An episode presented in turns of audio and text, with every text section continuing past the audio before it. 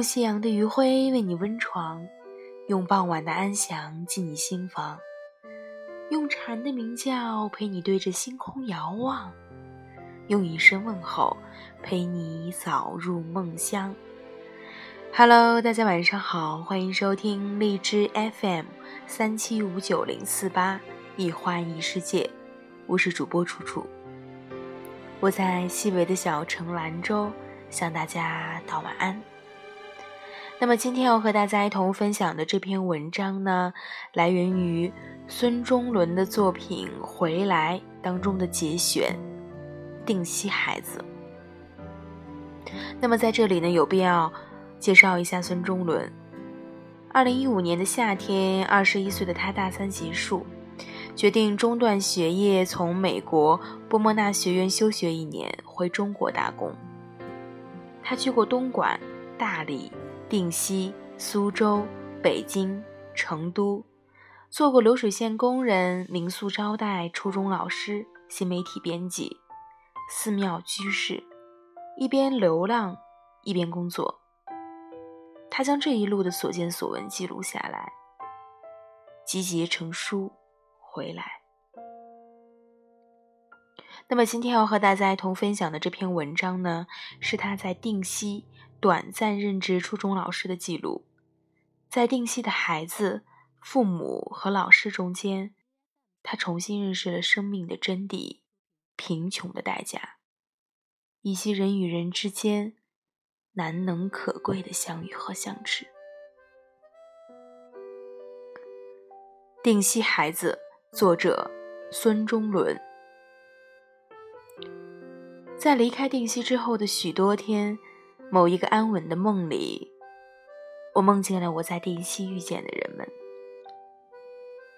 雪夜里，我们团坐在一起，聊着听不清如雾气般的话，仿佛互相之间都很熟悉。我想着这是旅行意外的馈赠，在许多日子之后，他又姗姗而来，以一种非线性的语气，把所有的人物和遭遇糅杂在一起，像是时间以外的人生。我是十一月到甘肃定西的，做县城初中的英语老师。我说不清为什么要来，也许是少年时候的一个执念。十一月的某天，我坐上去定西城的颠簸大巴，穿梭于层峦叠嶂的山脉，它们像湖泊里的浪花，逼近又远去。夏天我去会宁时也路过这里，我记得路边的有男人在抽烟，他把衣服卷到了胸部，沙尘涂抹了他的脸。在三个月后，我坐在定西初一年级的教室。英语课上的王老师在讲现在进行时，王老师在同一个讲台站了快二十年了。黑板槽上日复一日的积满着灰尘，然后被吹落，空气中能看到飘散的尘埃和微粒，那是老去的粉笔灰和西北的黄沙。二十年前，那些羞涩的乡下姑娘把它们吹散。如今，她们嫁入了南宁和郑州，有着一个或两个的孩子，同时也过着比定西更好的生活。坐在底下，我好奇王老师是否曾思索过现在进行时的滑稽。小伙子陈云站着这一刻显得十分的漫长，而过去却一闪而过，在那一闪而过去的里。有许多要忘掉的事儿。五十年前的定西曾饿死过很多人，有人说陇中至少死了一百三十万。那时国家开展了引窑工程，苦战三年，基本改变了干旱的面貌。大队征用了整个陇中的地区的青中年，结果。引窑不成，粮食也荒了。人们开始挖树皮，甚至吃人肉，恍然五十载。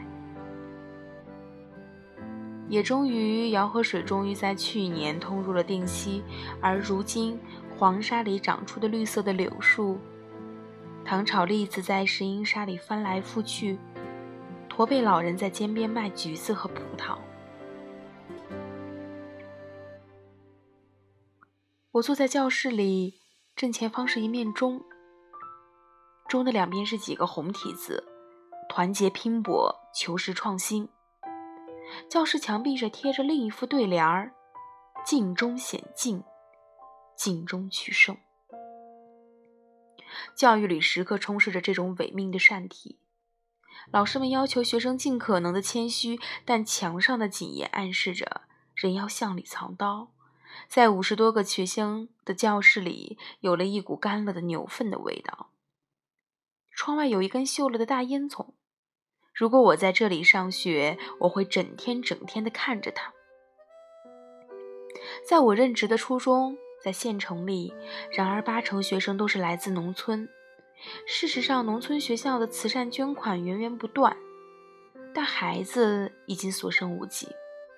农民都把孩子送进了城里，更好的教育是他们唯一的出路。下课之后，没做作业的孩子跟着老师回了办公室。有个孩子矮小而瘦弱，他戴着一副墨绿边框的眼镜。作业呢？什么作业？孩子喃喃自语。什么作业？老师生气了，拧住他的袖管。孩子害怕了，他张开的嘴唇抖动起来，合也合不上。紧接着，泪水从眼眶里一粒一粒的滚出来。第几次了？空白的给我交上来。老师的表情严肃，孩子攥着作业本，随着老师的一声走，连滚带爬的跑出了办公室。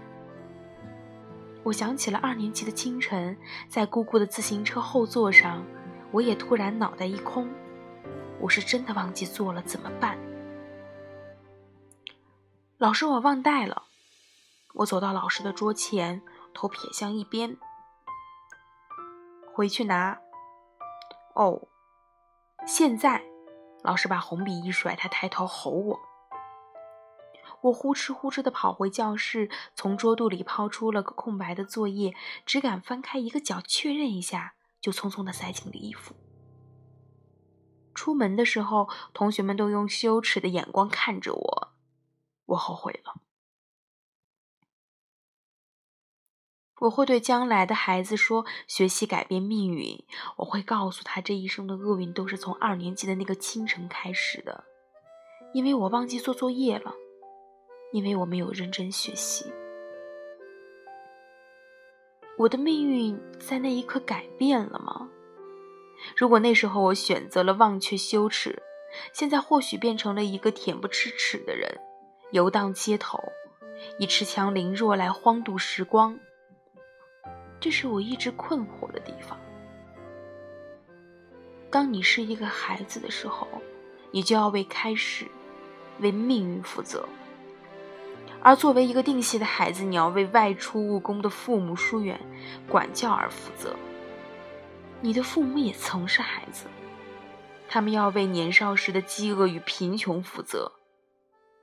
命运是环环相扣的，然而你没有反驳的余地，是你自己选择了沉沦而非破釜沉舟。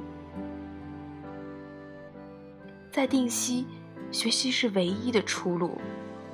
王老师说：“如果我没有上到学，我会在楼下的街道卖着水果和蔬菜。”此时的办公室里，早操讲话的几个孩子正一字排地趴在地上。班主任拿木棍打他们的屁股，他们啊啊地喊着，用膝盖顶住地面。后来老师告诉我，许多乡下的孩子，你不打是不长记性的。仿佛，如果手下留情，孩子们在长大成人之后便会记恨于心。传说初三年级，一位德高望重的老师常把学生打得滚在地上，可学生毕业以后泪流满面的要拥抱他。他们也明白了老师的用用心，明白了伤口和疤痕使人成长。有朝一日，其中岁月及幸运的孩子们。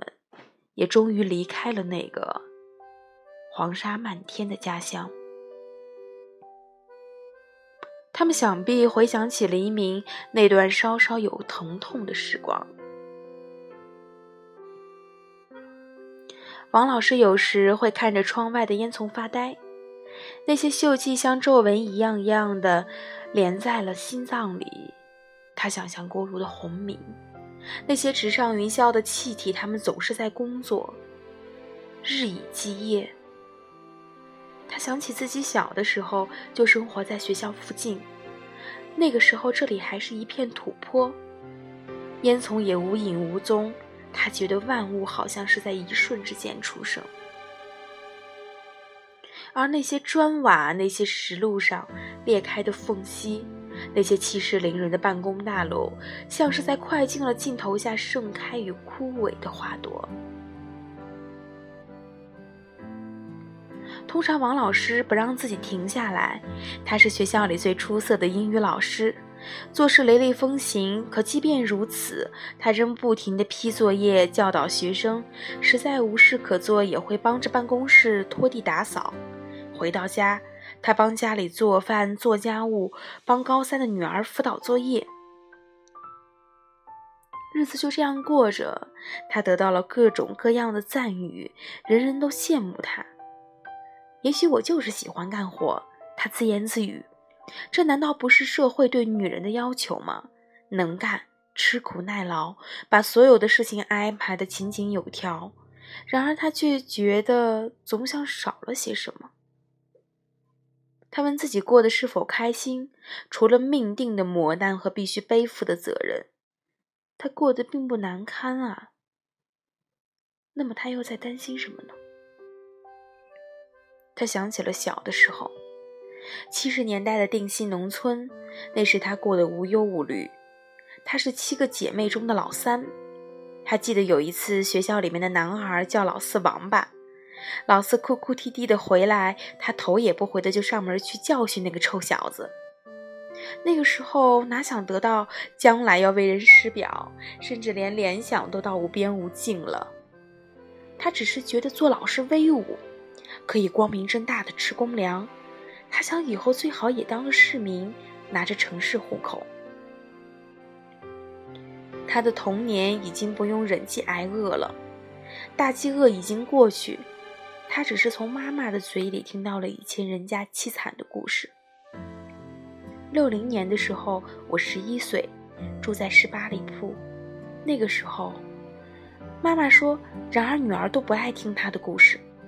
她刚要开口，他们四散而逃。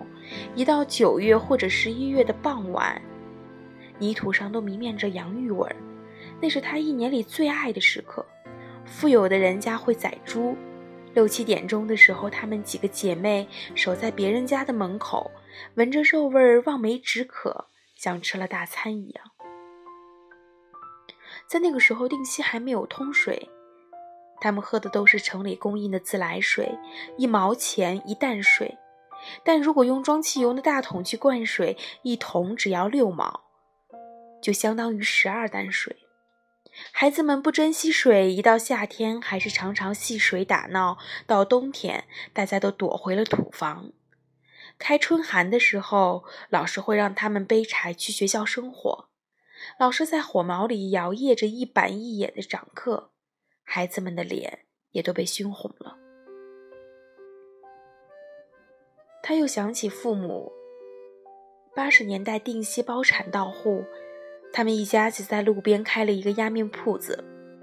每到赚了一些小钱的时候，父母就带着孩子们去兰州玩儿。爸爸开着一辆大拖拉机，后面拖着小山坡一样的山丘。爸爸在沙子里面挖了一个坑，他们几个姊妹就坐在上面。现在坐大巴车一个半小时就能从兰州到定西，然而他却更怀念爸爸的拖拉机。到兰州的时候已经过去四五个小时了，太阳都快落山，阳光通过黄土高坡的尘埃落在他身旁的山丘上，触手可及。现在爸爸已经走了十多年，他仍是想起他。而爸爸生前最大的心愿，是让七个孩子中有三个能走出农村。他的愿望也达成了。王老师有时觉得这是天意，他并没有想过要当教师，然而教师让他拿到了城市户口。他想，如果自己还待在农村，现在也许就在街边摊位卖水果和蔬菜。不过，她是一个努力进取的女人。她觉得，即便如此，自己也可以过得丰衣足食。他最初在乡下做老师，做了八年。农村孩子并非异乎寻常，他们既不会睁着求知的大眼睛，也不会偷鸡摸狗。比起城里的孩子们，他们只是显得脏兮兮的。有些孩子鼻涕拖得很长，也不以为然。他们大多害羞，不敢和老师说话，问一句说一句。王老师把家里的旧衣服带来，送给冬天没有衣服穿的孩子。有些穷孩子早晨上学要走几个小时的山路。王老师就把他们叫到宿舍，把和丈夫学的一手川菜炒给他们吃。一边吃，孩子们一边讲着自己的故事。他那个时候记得一个女孩姓高，他到现在都记不起她的面容。女孩平时不和同学们讲话，吃饭也不吭声，只是一个人坐在角落里面若有所思。而那天吃着吃着。王老师想起女孩们村里的一个老师，传说他常年对女学生图谋不轨，如今已经被枪决了。王老师问他：“你小学不会是在那个学校念的吧？”姓高的女生低下头不说话了。过了一阵子，女孩到王老师办公室说：“老师，我明年不念书了。为什么？”不能念书了，女孩回头就走了。至于为什么不能念，王老师始终不得而知。王老师也再没有得到过她的消息。他希望她后来嫁了一个好人家，有了几个漂亮的娃娃。他希望她再遇到王老师的时候，他变得能说会道，叫唤身边的女儿喊他奶奶，仿佛过去的阴霾。也都一扫而光了。王老师两千年出来定西城，光考城里的初中老师名额，他就用了两年，而再过两年，他就成为了这里的招牌老师。家长争先恐后的让孩子上他的班儿，老师见得他也毕恭毕敬了。他告诉年轻老师，做老师要记得自己的本分，不要昧着良心，要一视同仁，换位思考。打孩子的时候要注意分寸。想想，如果是你自己的孩子，你会怎么做？年轻老师点点头，若有所思。王老师每天忙忙碌碌的工作，也并没有在意今年是他教书的第二十多个年头了。仿佛日子重叠在一起就不值得一提。而某一天，他接到了学生的电话：“喂，是王老师吗？我是赛，你以前在山里的学生，你还记得我吗？”对对对，我就是那个回族男孩。那个时候你还帮我缝过衣服呢。我现在在定远镇里的乡里做乡村老师，过得很好。我结婚了，有一个宝宝。是在那个时候，他觉得光阴如梭。他望着那根锈了的大烟囱。是什么时候，他觉得失落？他想，也许是女儿的成绩不太好，而人家老师的孩子都出类拔萃，这让他难免有些尴尬；又也许因为现在是三口之家，总觉得没有从前三世同堂、八个姐妹那般热闹。可他一直所期望的，无非就是家人平安健康。现在不正是如此吗？他忽然发现自己似乎从未有过什么奢望。总告诫自己，该有的都有了。偶尔他会去买彩票，开玩笑的说：“如果中了大奖，他会把学校里的操场给铺了。”他想，也许他就是喜欢干活。他想，老师、女人生来就是鞠躬尽瘁的天赋。他尝试同时做一个好老师和一个好家人。有时忙到一个早晨，要在家和学校之间跑来回六次。他告诉自己，累是活人的特权，不累才奇怪。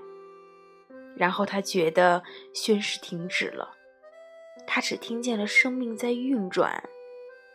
他说：“这个时候的烦恼就可以烟消云散了。”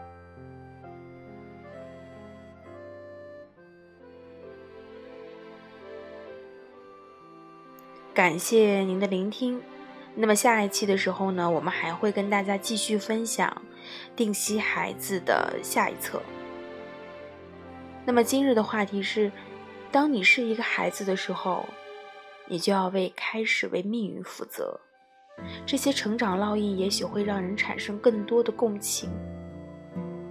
那你是怎么看的呢？感谢您的聆听，我们下期再会。